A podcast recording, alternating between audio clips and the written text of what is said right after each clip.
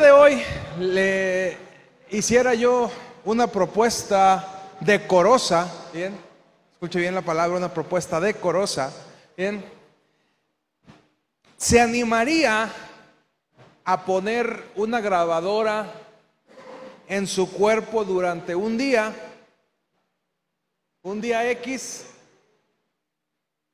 y todo lo que usted conversa lo ponemos durante el domingo en la iglesia. ¿Qué nos encontraríamos? ¿Se animaría usted a hacer este experimento? ¿Tendría el valor o le vale, como dice el comercial? ¿Se animaría a que lo que usted habla en su día a día no le daría pena que lo pusiéramos el domingo? Usted diría, no hay ningún problema. Dice Proverbios 18, 21, la muerte y la vida están en poder de la lengua y el que la ama comerá de sus frutos. Las palabras son más poderosas de lo que nos imaginamos. Las palabras construyen y destruyen. Crean relaciones, crean amistades y destruyen relaciones y destruyen amistades. Las palabras alientan o desalientan. Las palabras comunican verdades o comunican mentiras. Las palabras traen paz o traen tensión. Las palabras cortan pero las palabras también sanan. Las palabras tienen la capacidad de hacer sonreír a una persona o de iniciar una pelea. Como dice el libro de Proverbios, hay demasiado poder en lo que sale de nuestra boca. El Señor Jesús una vez lo dijo, lo que contamina al hombre no es lo que entra, sino lo que sale, porque lo que sale es lo que está mostrando su corazón. Y quiero hacerte esta pregunta. ¿Alguna vez alguien te dijo alguna palabra que no olvidaste o que no has olvidado durante toda tu vida?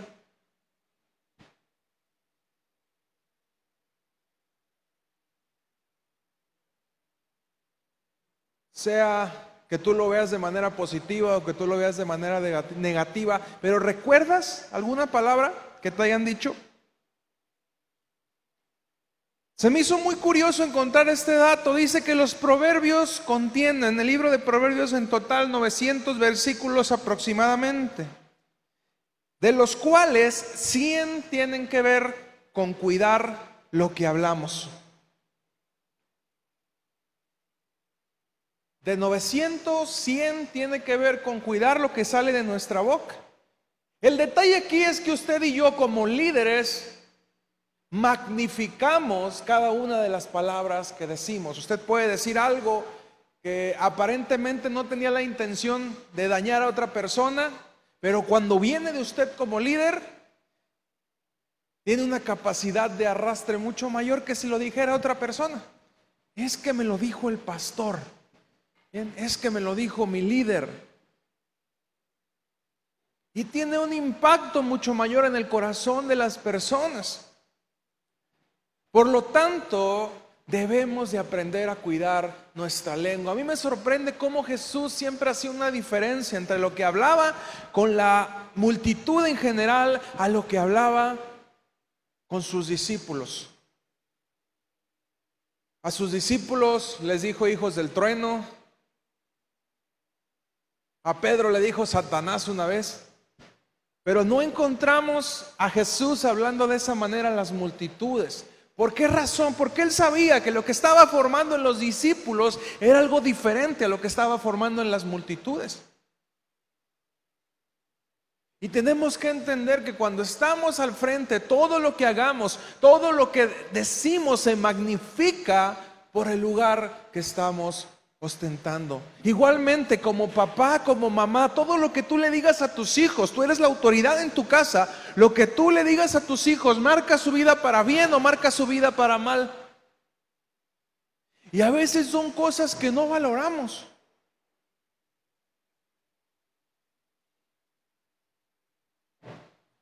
Efesios 4:29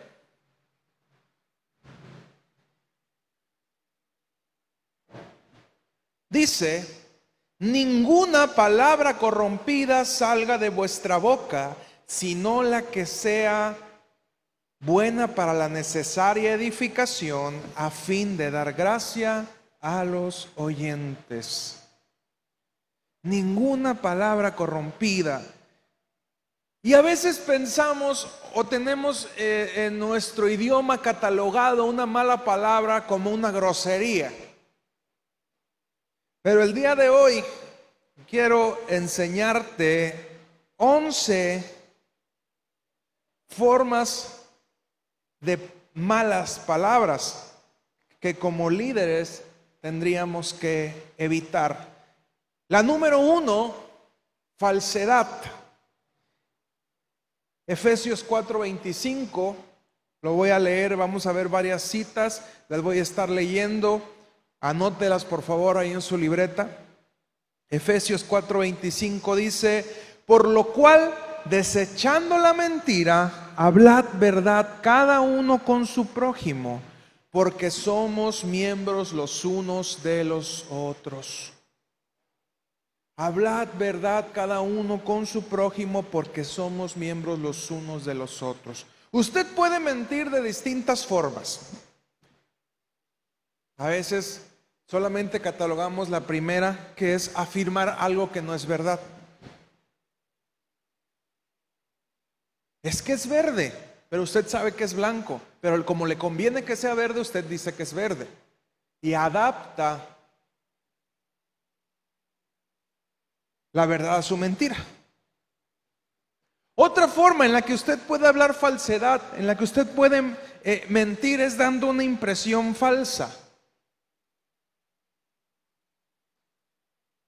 Otra, guardando silencio en algo que sabe. A ver, díganme la verdad. ¿Quién se comió el pay de queso que estaba en el refrigerador? Y tú sabes quién se lo comió, pero te quedas callado por no delatar a tu hermano. ¿Bien? En ese momento estás mintiendo porque tú sabes la verdad y no la dices. Estás omitiendo la verdad.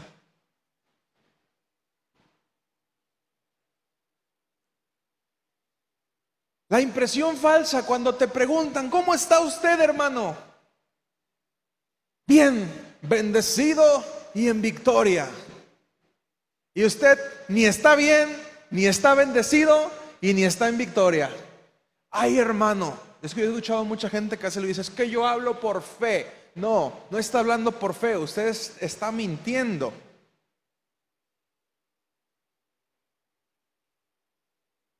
Hablar por fe sería, si le hacen una pregunta, ¿cómo está usted? Estoy con luchas, estoy batallando, pero tengo fe de que vienen tiempos mejores. Ahí está hablando usted con fe. La otra manera, lo que está usted haciendo es mentir. Está dando una impresión falsa de lo que realmente está viviendo.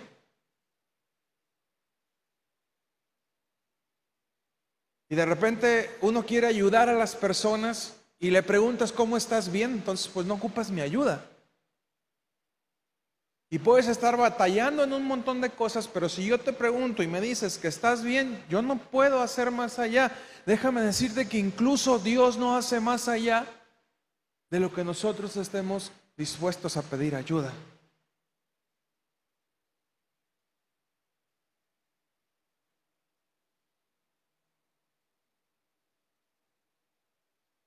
Dios es un caballero, Dios no va a violar tu voluntad. Y a veces por querer dar una impresión falsa de algo que realmente no estamos viviendo, no dejamos que haya un cambio en nuestro corazón. Hasta que usted reconozca, por ejemplo, que está mal económicamente, decir, estoy batallando, me está yendo mal, Señor, ayúdame, ¿qué tengo que cambiar? Porque el principio para hacer un cambio es reconocer que estoy en un error. Nunca podrás hacer tener un cambio de actitud, un cambio de vida si primeramente no reconoces el error que tienes. De ahí la importancia del arrepentimiento y lo peligroso de alguien que dice yo no me arrepiento de nada. Otra forma en la que se miente también es cuando exagera. Cuando exagera. No, es que eran ocho perros. Yo venía caminando solo, los ocho perros se me echaron encima. Eran pastores alemanes. Luché con ellos, uno por uno los fui derrotando, derecha, izquierda. Bien. Recto, gancho, patada. Fue cayendo uno a uno de los ocho pastores alemanes y pude salir victorioso. Y la verdad es que era un chihuahueño que le empezó a ladrar. Bien. Pero nos encanta exagerar, nos encanta vernos como héroes y es una forma en la que también mentimos. ¿Y cómo estuvo el servicio, hermano? Tremendo. Un mover del Espíritu Santo. Y en el Face yo me encuentro un montón de iglesias que ponen eso. Tuvimos un tiempo excelente, un tiempo en la presencia de Dios. Y yo, yo a veces decía, eh, pues que habrá en las otras iglesias que siempre hay un montón de cosas bien padres, ¿verdad? Y realmente vas a la iglesia y no es cierto. Es una impresión falsa para atraer gente a través de las redes sociales. Y déjame decirte, eso también es una mentira.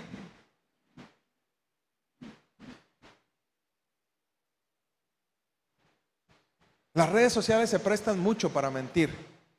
Como personas mentimos demasiado de nuestra vida. En las redes sociales, pero porque realmente estamos buscando otro tipo de recompensa. Y tenemos miedo a que si ponemos lo que realmente nos está sucediendo, pues no nos den la recompensa que buscamos. Otro tipo de malas palabras que no deben salir de su boca, las palabras bajo ira. Efesios 4:26 dice, airaos pero no pequéis, no se ponga el sol sobre vuestro enojo.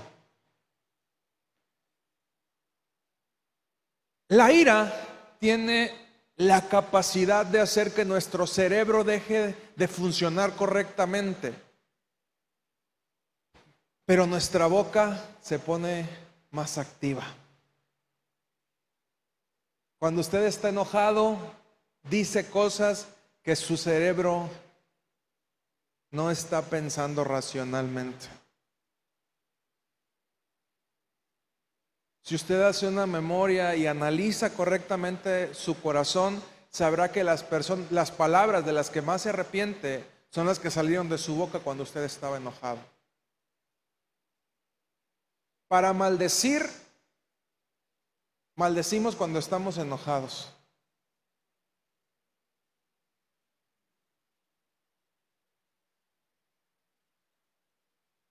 La palabra dice que el necio es contado como sabio cuando calla.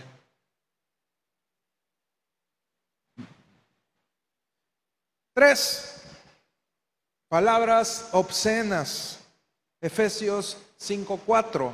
Dice, ni palabras deshonestas, ni necedades, ni truanerías que no convienen, sino antes bien acciones de gracias. ¿Qué son las palabras obscenas? Todas aquellas palabras que degraden el cuerpo físico y el acto sexual. Se nos hace muy fácil contar y escuchar chistes subidos de tono. Son palabras, cuando usted habla este tipo de palabras, no le van a dejar nada bueno. Y como hijos de Dios tendríamos que evitar hablar esas palabras. Y sabe, no quiero poner una carga y, que usted esté pensando en lo que no tiene que hacer. pero sí es necesario que reflexione acerca de todo lo que deja entrar a su cuerpo y lo que sale de, su boca también. ¿Por qué? ¿Qué es lo peligroso? Es lo que habla, lo que decía Jesús. Cuando de tu boca salen palabras obscenas, es que hay eso en tu corazón. El problema no es lo que sale, el problema es lo que hay dentro de tu cabeza y qué es lo que está saliendo por tu boca. Tú das lo que tienes adentro. Si, si tu cabeza está llena de obscenidad, de lujuria, eso es lo que va saliendo de tu boca. Y normalmente ese tipo de cosas las decimos cuando nadie de la iglesia nos está viendo. Porque yo creo que nadie nos atreveríamos por respeto, nadie en sus cinco sentidos, a decir una cosa así en la iglesia. Punto número cuatro, necedades. Segunda de Timoteo 2:23 dice, pero desecha las cuestiones necias e insensatas, sabiendo que engendran contiendas. Las necedades, hablar cosas de tonterías. Hablar tonterías, hablar cosas sin sentido, palabras, eh, discusiones que no nos llevan a nada.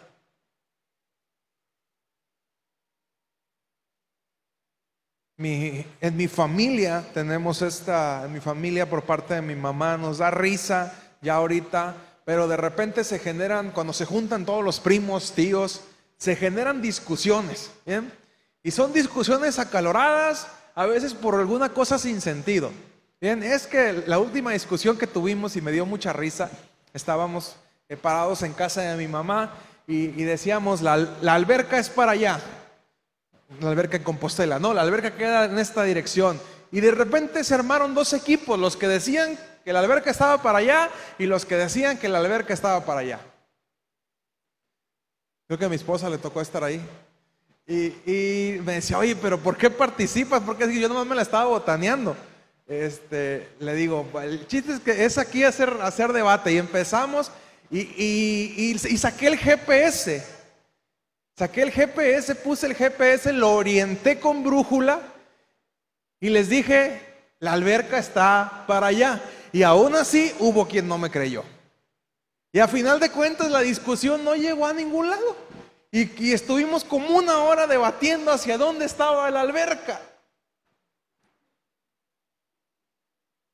Y yo lo, lo agarré en gracia porque decía, ¿cómo a veces perdemos tiempo en hablar y discutir cosas que no nos van a llevar a ningún lado, que no nos benefician en nada. La alberca se iba a mover porque decíamos unos que estaba por un lado y otros que estaba por otro. No, la alberca iba a, servir, a seguir en el mismo lugar. ¿Cambiaba algo en mi vida que la alberca estuviera en un lugar o estaba en otro? No cambiaba absolutamente nada en mi vida. Pero la cuestión de todo esto era debatir. Y a veces nos encanta el debate. Y sobre todo nos encanta ganar en el debate. Esa es nuestra recompensa y terminamos buscando ganar en un debate que lo único que hace es quitarnos nuestro tiempo. Querido hermano, usted y yo como líderes, lo más valioso que tenemos es nuestro tiempo.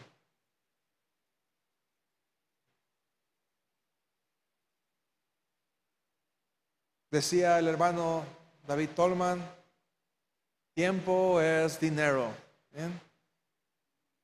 Él es un misionero que llegó aquí a, a Tepic, papá del hermano Felipe Tolman, y él decía siempre, tiempo es dinero.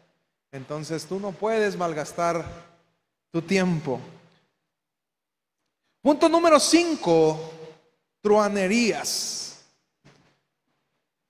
¿Qué son las truanerías? son el que usted haga burla de otras personas. Usted nunca estará hablando sabiamente cuando se está burlando de las condiciones de otra persona.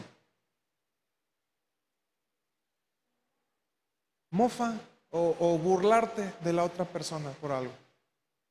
Es que es feo, es chaparro, es... Nunca va a llevar a nada bueno, siempre vas a terminar hiriendo los sentimientos de la otra persona. Truanerías. T-R-U-H-A-N-E-R-I-A-S. Truanerías. Bien.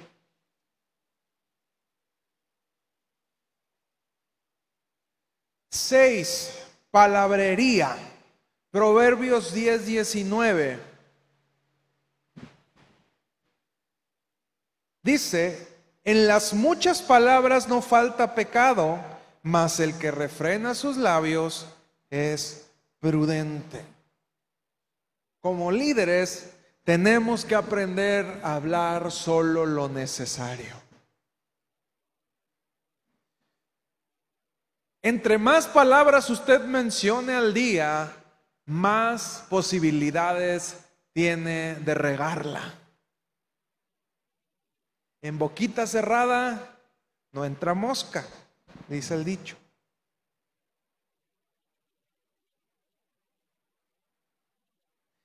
¿Usted conoce a alguien que siempre sabe de ese tema?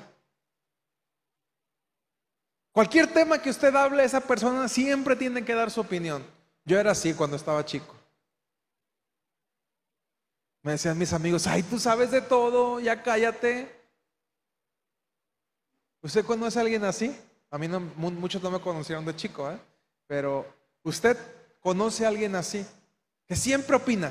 No, es que es de esta forma. Y no tiene idea muchas veces, pero inventa algo porque, porque quiere opinar, no se quiere perder del tema que se está hablando. ¿Cuál es la diferencia de necedades? Necedades es hablar cosas tontas. Acá usted puede hablar cosas eh, interesantes que le hacen un bien, eh, eh, pero quiere hablar y hablar y hablar y hablar. Quiere tener la palabra y, y siempre quiere, siempre quiere que su opinión sea escuchada. Y su opinión, y si su opinión no se escucha, se ofende. Palabrería. Punto número siete, salamería. Estamos aprendiendo palabras nuevas de nuestro diccionario. Salamería. Proverbios 26, 28. La lengua falsa atormenta al que ha lastimado y la boca lisonjera hace resbalar. ¿Qué es la salamería? Es cuando usted tiene que hablar algo buscando obtener el favor de ello. No, pastor, la palabra que usted compartió el día de hoy estuvo genial, fue lo máximo y a lo mejor ni es cierto, pero usted quiere quedar bien.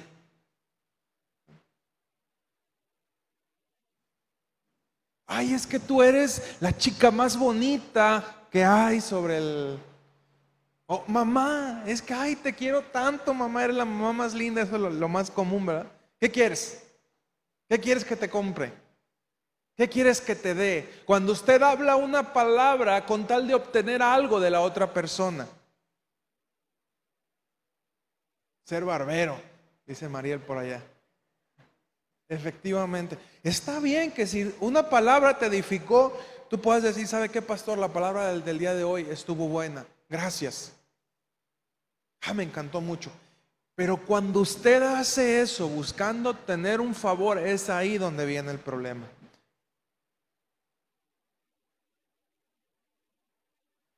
Salamería. La boca lisonjera hace resbalar. Cuando usted hace ese tipo de palabras, usted crea, cuando usted hace ese tipo de palabras, puede crear una impresión falsa en la otra persona.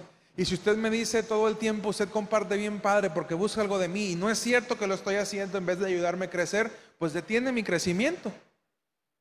Porque no me está dando una dirección adecuada. Yo creo que estoy bien porque usted me lo dice, pero realmente lo que usted está queriendo hacer es quedar bien conmigo.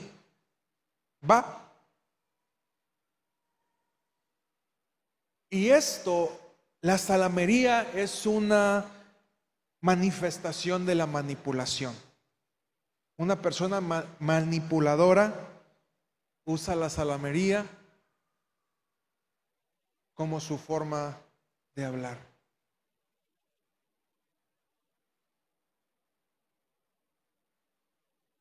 Número 8, jurar.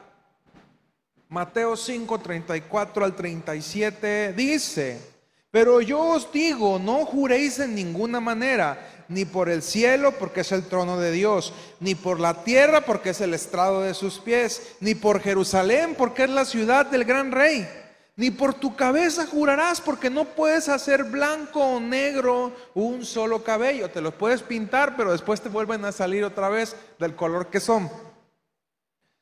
Pero sea vuestro hablar sí, sí, no, no, porque lo que es más de esto de mal procede. Una persona que tiene necesidad de jurar es porque su palabra no vale. Es que de veritas te lo juro te lo juro que yo lo vi. Por esta, ¿verdad? Luego dice. Una persona que tiene que jurar para que alguien más le crea es porque seguramente es un mentiroso. Si yo te digo que yo lo vi así, es porque yo lo vi así, punto. Si yo te dije que es negro, es porque es negro. No ocupo decirte, te juro que es negro. Cuando juramos le quitamos validez a nuestra palabra. Jesús mismo nos decía, lo, ustedes digan las cosas como son. Y que si ustedes dicen que sí, cumplan con su sí. Y si ustedes dicen que no, cumplan con su no. Hijo, pórtate bien, no te voy a castigar. Hijo, pórtate bien, no te voy a castigar. Y el hijo sabe que no es cierto, no lo haces.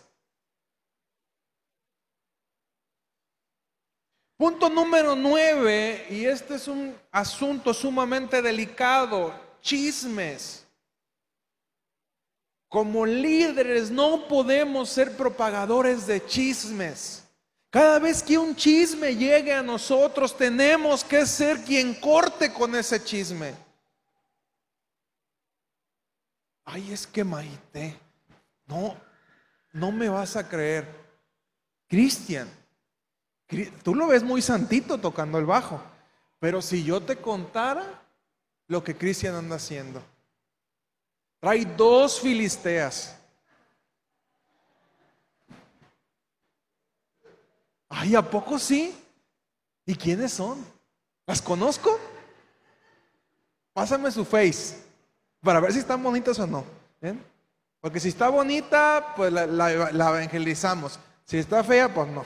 Entonces, cuando algo llega así, nosotros tenemos que ser los primeros en decir, oye, el Cristian, a ver, espérame. ¿Tienes algo que decirme de Cristian? Mira, lo que tú me digas de Cristian, yo voy a ir con Cristian y lo voy a corroborar. Así es de que si no tienes nada productivo que decirme, no me lo digas, porque yo se lo voy a decir a la persona.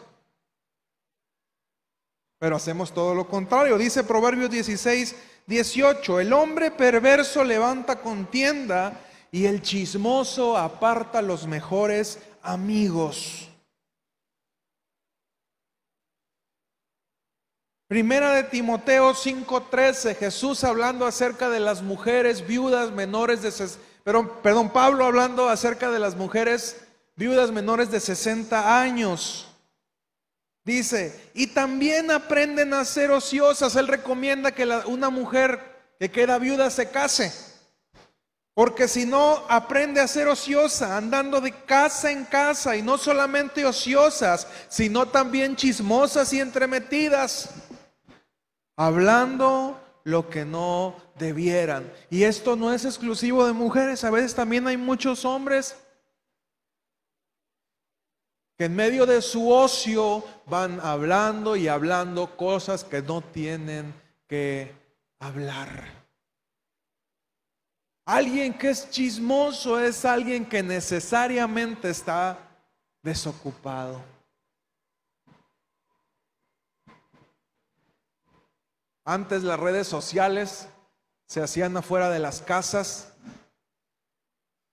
No sé si usted recuerda o le tocó que se sentaban las señoras ahí en las banquetas a platicar, sobre todo en los ranchos.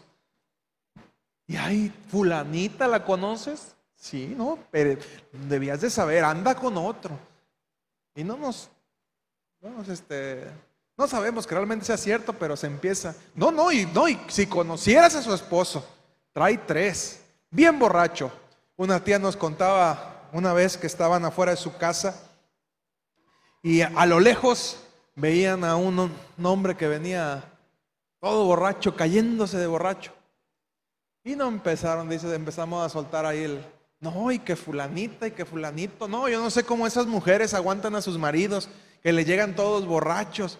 Y en ese proceso de que hablaban se venía acercando la figura del borracho cayéndose. Y cuando llegó, ¿quién creen que era el borracho que venía cayéndose? Su esposo.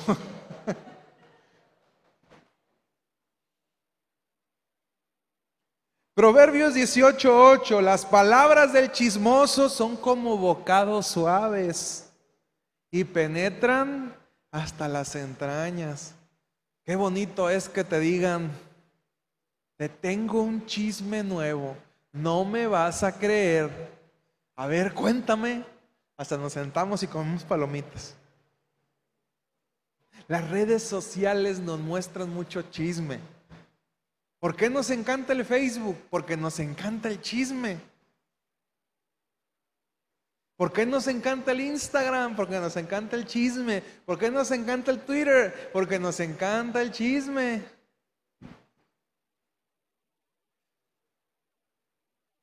El chisme es una de las actividades más dañinas en la sociedad y en la iglesia. Las relaciones humanas se destruyen con mucha frecuencia por chismes. El chisme es un verdadero pecado mortal. ¿Y por qué tiene esta categoría? Porque donde hay chisme hay muerte.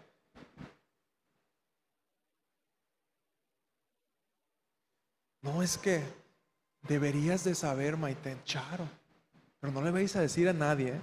Y cuando decimos no le vais a decir a nadie, significa díselo a quien puedas. Porque tenemos un problema. Somos como tumbas, pero sí tumbas profanadas. Más profanadas que las pirámides de Egipto. Todo lo que nos dicen tenemos, aquí nos pica en la lengua para poder decirlo. No tenemos la capacidad de retener.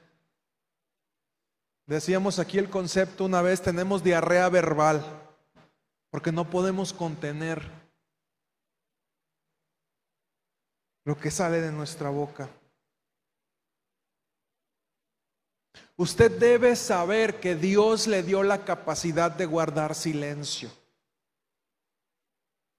A ver, haga conmigo. Póngase el cierre. Ponga el candado. Tire la llave. Usted tiene la capacidad de guardar silencio. Y si usted se va a juntar con otra persona para decir, porque una forma en la que chismeamos y disfrazamos el chisme es como una petición de oración. Maite, eh, aquí le tocó a Maite estar al frente, lo siento. Maite, quiero que me ayudes a orar. ¿Sabes por qué? Porque fíjate que Beto, sí conoces a Beto, el hermano Beto, sí, el, hijo de Brenda, el hermano Beto, eh, fíjate que anda mal. Yo lo vi que, anda usando drogas porque lo vi medio mareado. Y ya empezamos a inventar cosas. ¿eh? Pero sabes qué, no te estoy diciendo esto eh, con una mala intención, estoy pidiendo esto, estoy diciendo esto para que oremos. Vamos a orar juntos. ¿Qué necesidad tiene el otro de enterarse lo que está pasando? Si usted está viendo algo que está incorrecto, o vaya y hable con la persona o póngase a orar usted.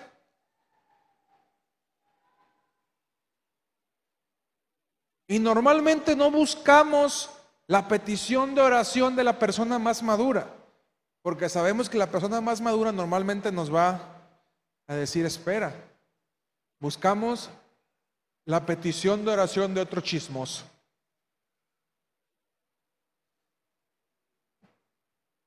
No pida oración por alguien como pretexto para descubrir un pecado. Repito, no pida oración por alguien como pretexto para descubrir un pecado. Ayúdame a orar. Porque el hermano Lalo tiene otra novia. Por favor, ayúdame a orar. No es cierto, Dubé, no es cierto, perdóname, Dubé.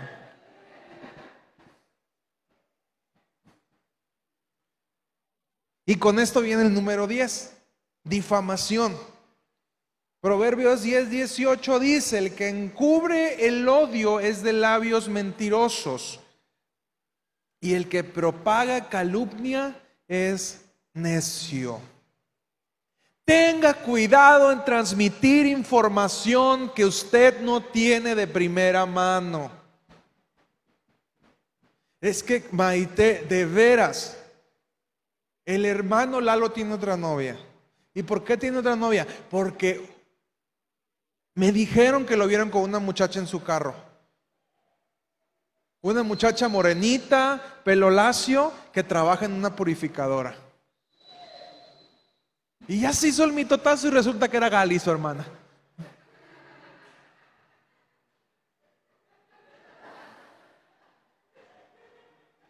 Efectivamente andaba en el carro con una muchacha, pero era su hermana. Pero alguien que lo vio, que no conocía que era su hermana, hizo un mitote y al final terminaron diciendo que él andaba con una muchacha trepada en el carro. Difamación. Si a usted no, no le consta lo que está diciendo, no lo diga. Usted no vio algo de primera mano. Si usted no lo vio de primera mano, usted no le consta. Por más que otra persona le jure y le perjure, recordamos que si le juro o le perjure es porque es mentiroso normalmente, porque su palabra no tiene validez.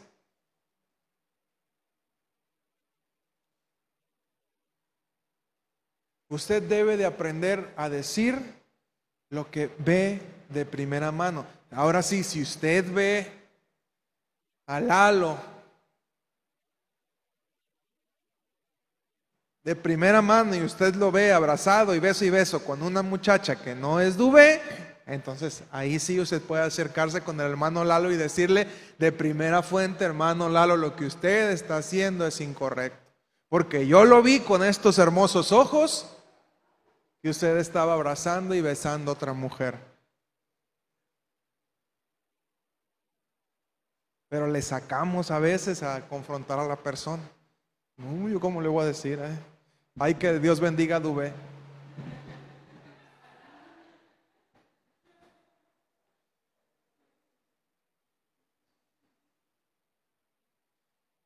Y la última, la queja. Lo contrario de la alabanza es la queja. Escuché decir una vez que la queja es el idioma del infierno.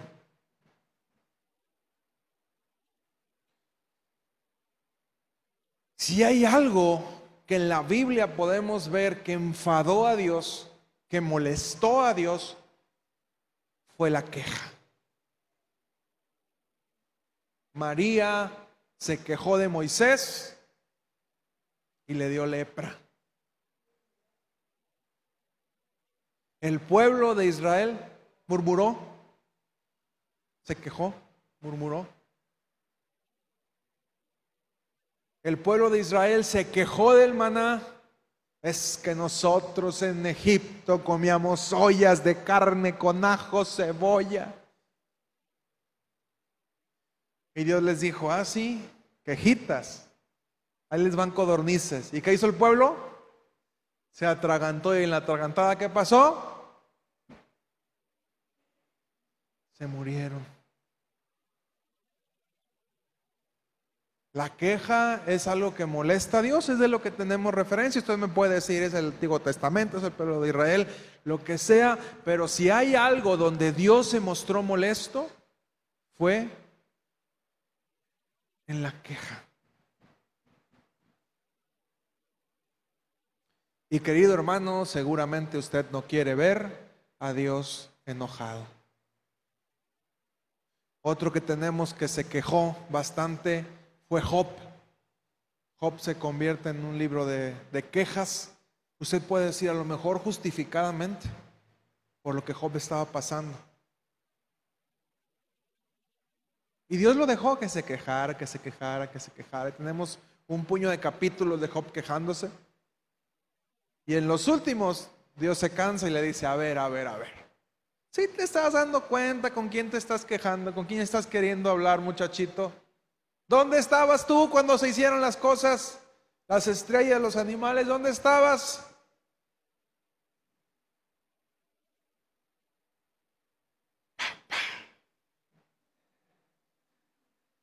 Y al final dijo, Señor, conozco que todo lo puedes. En mi pensamiento no, podía entender, hablaba lo que no entendía y de oídas te había oído, mas ahora mis ojos te ven. Y la actitud del corazón de Job cambió. ¿Y cuál es la fuente de la cual podemos hablar este, estas once formas de malas palabras? La primera, hablar porque usted quiere ser reconocido. Pastor, me encantó su palabra, aunque haya eh, llevado a Aarón en el arca y Adán con el, rey David y, y, Saúl peleó con Salomón y hacemos un revolvedero, pero ay pastor, qué tremenda palabra, me encantó, porque queremos que el pastor nos reconozca, nos dé un puesto de honor.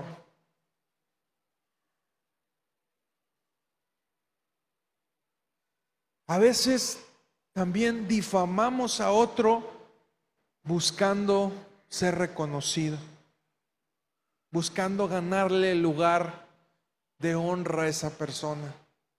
Si yo quiero su espacio, hablo mal de él. Es que, pastor, usted no lo conoce. Yo lo conozco. Y le puedo decir, que hay falsedad en sus labios, hermano, porque hasta nos ponemos espirituales, espiritualoides. Hablamos en cristiañol.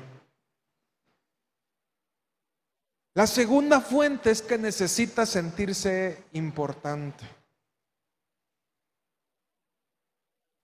Necesita sentir, yo creo que la razón por la que yo quería dar siempre mi opinión cuando era niño es porque yo quería sentirme importante, sentir que sabía, que tenía conocimientos.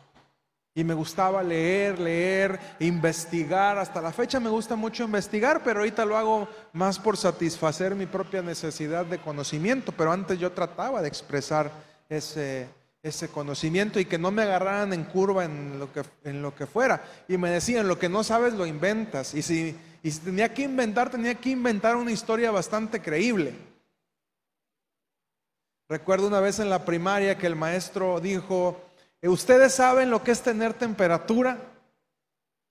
¿A los cuántos grados una persona se le reconoce que tiene una temperatura alta de su cuerpo? Pues nadie sabía. ¿Quién de aquí ha tenido alguna vez temperatura? Y yo levanté la mano, ¿eh? porque yo quería participar, yo quería ser el importante. Y me dice el maestro, ¿y cuándo tenías de temperatura? 27 grados, maestro. No dan ni idea de lo que era temperatura, pero yo quería hablar. Punto número tres, quien no cuida sus labios quiere sentirse amado. A veces por entrar en un círculo, por ejemplo, comenzamos a hablar lo que ese círculo habla. Y si en ese círculo se hablan obscenidades, se ofende a otras personas con las palabras, con tal de encajar en ese grupo comenzamos a hablar de una forma incorrecta. Con tal de sentirnos amados y pertenecer a ese grupo. O hablamos un montón de tonterías con tal de permanecer o mentimos, exageramos las cosas con tal de que lo que vamos a decir pueda sonar creíble y podamos seguir perteneciendo a eso y nos sintamos amados. La cuarta fuente es la necesidad de aceptación, es lo que veníamos mencionando. Y usted me va a decir, bueno, pastor, ya me dijo lo que no tengo que hacer y el por qué sale eso. Pero, ¿qué tendría que hacer para cambiar mi forma de hablar? Para hablar adecuadamente, usted debe de pensar, hablar, debe de hablar, perdón, pensando en satisfacer las necesidades de otros. Porque cuando hablamos mal, normalmente buscamos satisfacer nuestras necesidades. Quiero ser yo reconocido, quiero sentirme importante, quiero sentirme amado, quiero sentirme aceptado. Pero cuando hablemos correctamente, vamos a hablar buscando el beneficio del otro. Si se está corriendo un chisme, ¿cuál es la forma más adecuada de hablar? Cortando con el chisme y llevando la información a la persona. Y si Maite viene y me cuenta un chisme del hermano Lalo que andaba de enamorado, yo voy con Lalo y le digo, ¿sabes qué Lalo se está corriendo este rumor? Quiero conocer tu versión, quiero escuchar de primera mano y quiero que me digas si es cierto que andas con otra muchacha. Y Lalo me va a decir, no, bueno, yo confronté el asunto.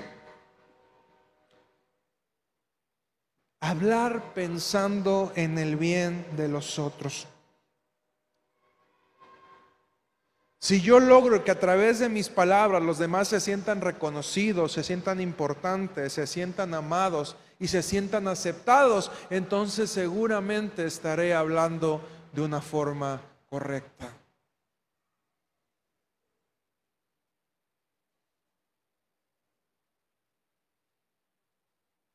¿Y cómo puedo cambiar mi forma de hablar? Punto número uno, confiese su pecado. Haga consciente cuál de estas once usted identifica que es de sus virtudes al hablar mal. Usted habla falsedades, es mentiroso. Y digamos las cosas como son. Yo normalmente batallo más con la exageración, pero a final de cuentas la exageración es mentira. Y yo tengo que hacer consciente y durante eh, eh, parte de mi vida yo he tenido que hacerme consciente de esa parte y decir, párale, estás exagerando. Y yo no tengo problemas en decirle que yo soy exagerado en algunas cosas.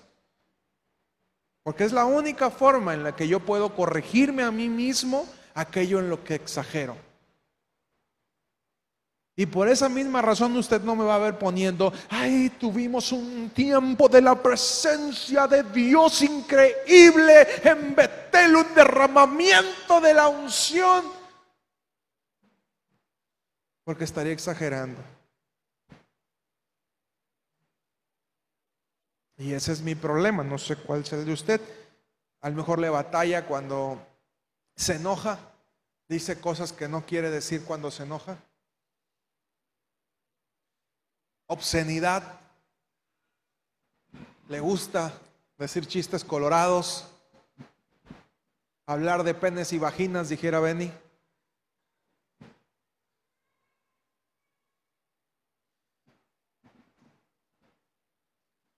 Está en ese proceso de, de, aprender a diferenciar los órganos sexuales, entonces por eso lo menciono de esta manera. A lo mejor usted le batalla en hablar tanto cosas que no vale la pena por hablar, hablar, hablar, hablar, hablar, hablar, hablar, hablar, hablar, hablar, hablar, hablar, hablar, porque usted quiere hablar y hablar y hablar. Truanerías.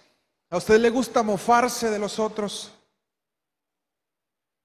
hacer burla de los otros. No sé usted, pero yo me siento identificado en muchos de ellos. Salamería, a usted le gusta eh, hacer sentir bien a los otros con sus palabras para obtener, o sea, e, esto quiero que quede claro, no está mal hacer sentir bien con tus palabras a las otras personas, se vale, pero siempre y cuando no haya detrás de eso una manera de obtener un beneficio. Ay, es que Tú eres una mujer de Dios tremenda. No, Maite, ¿no tendrás 200 pesos que me prestes?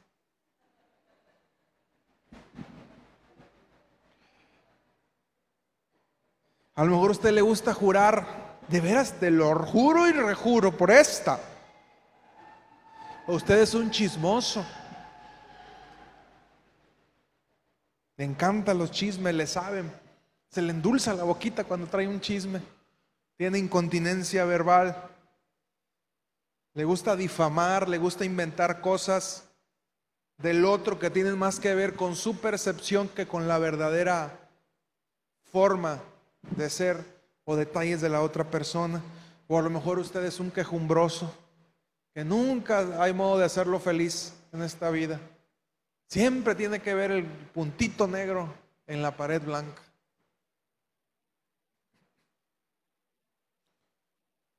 Confiese su pecado, aprenda a reconocer su pecado. Yo soy así y necesito cambiar. Punto número dos, pídale a Dios que cambie su corazón. Y es lo que hablábamos con la falsedad. Usted no puede decirle a Dios que le ayude a cambiar sus hábitos en la economía, por ejemplo, si no reconoce primeramente que tiene un problema en la administración. Pídale a Dios que cambie su corazón. Señor, reconozco que soy exagerado. Señor, reconozco que digo mentiras. Señor, reconozco que difamo. Señor, reconozco que soy chismoso. Por favor, ayúdame. Y sobre todo encuentre el por qué. Por eso es importante lo que hablábamos el por qué yo digo esas cosas, cuando las digo, cuando yo hago consciente que dije una mentira, ¿por qué razón dije esa mentira? ¿Por qué razón la dije? ¿Qué me llevó a que saliera eso de mi boca?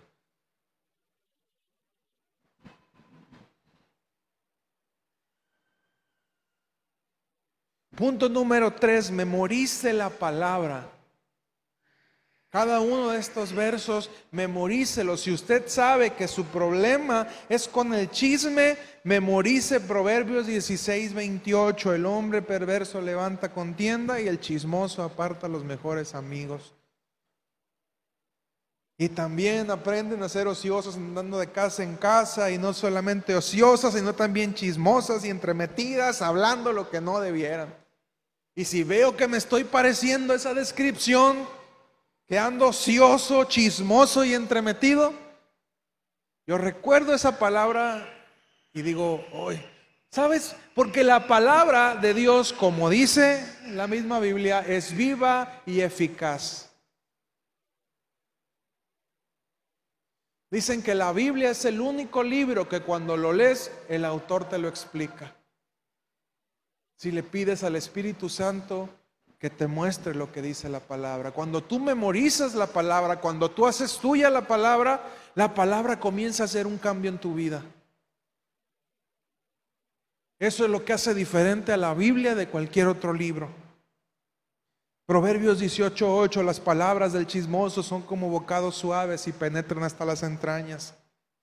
Si lo que me van a decir se me antoja, ting, poco de alarma.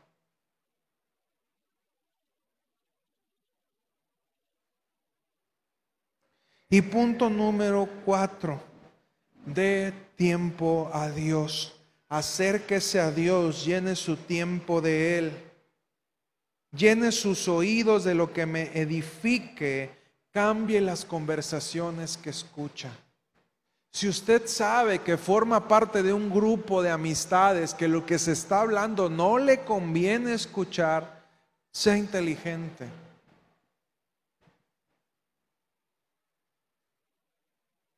Y aléjese, porque nos gusta escuchar ese tipo de cosas. Nos agrada escuchar chismes, nos deleita escuchar obscenidades, nos da risita picarona.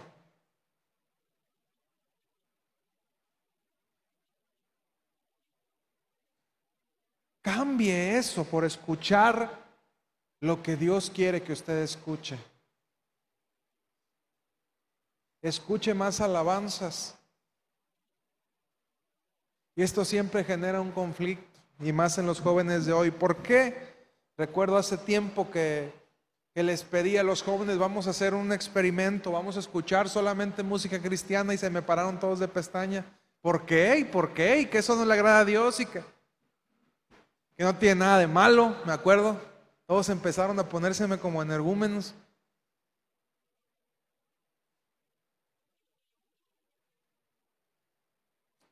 Siendo sinceros, de la música que existe hoy en día, ¿cuánta de esa música realmente nos edifica?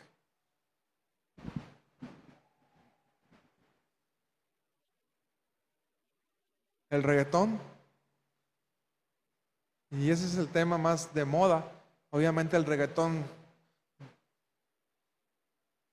Yo no he escuchado hasta ahorita una canción de reggaetón que no hable de sexo, de violencia, de, por poner el ejemplo a menos que sea reggaetón cristiano, que es el ritmo, pero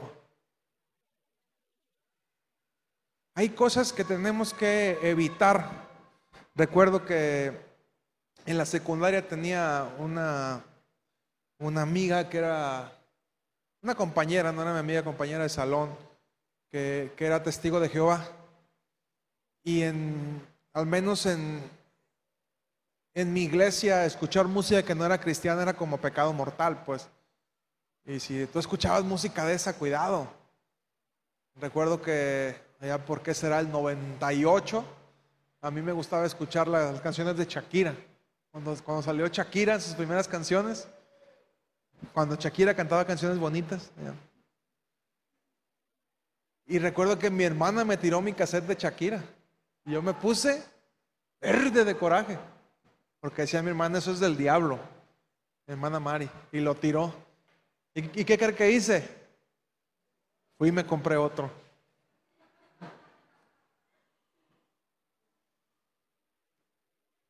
Y esta compañera me, me dijo, yo, yo, le pregunté, se me hizo raro cuando tuvimos una convivencia en su casa y empezó a poner música yo vi la música que tenía. Yo le pregunté, pero ustedes no les dicen que no escuchan esta música? Y me dijo, no, lo que hacemos nada más es seleccionar el tipo de música que escuchamos. Y otro camarada que fue el que nos ayudaba a grabar la música, me platicó que, que él solía poner, eh, llevar su sonido, porque él rentaba un sonido a músicas de los testigos de Jehová. Y dice que ellos antes de, de la fiesta le daban una lista y le decían, estas canciones puedes tocarlas porque sabemos que son canciones que no hablan cosas incorrectas, que hablan de amor, que hablan de algo así. Es, aquí está lista, esto lo puedes, lo puedes tocar sin ningún problema en la fiesta. Qué interesante sería que así hiciéramos un escrutinio de todo lo que escuchamos. No por ley, no porque es pecado si usted lo escucha, sino porque aprendamos a discernir lo que escuchamos. Y te pongo este ejemplo de la música para que lo puedas hacer en todo lo demás que escuchas. ¿Qué de todo lo que escucho realmente me, me conviene escucharlo? ¿Y qué cosas no?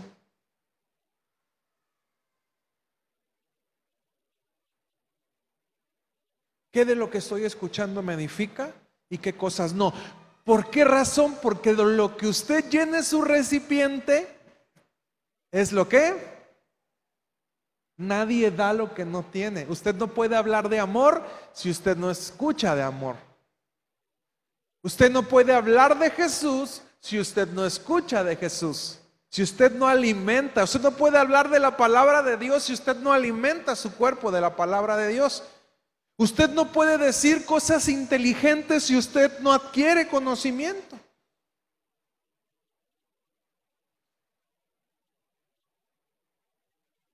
Usted no puede hablar sabiduría si no le pide sabiduría a Dios.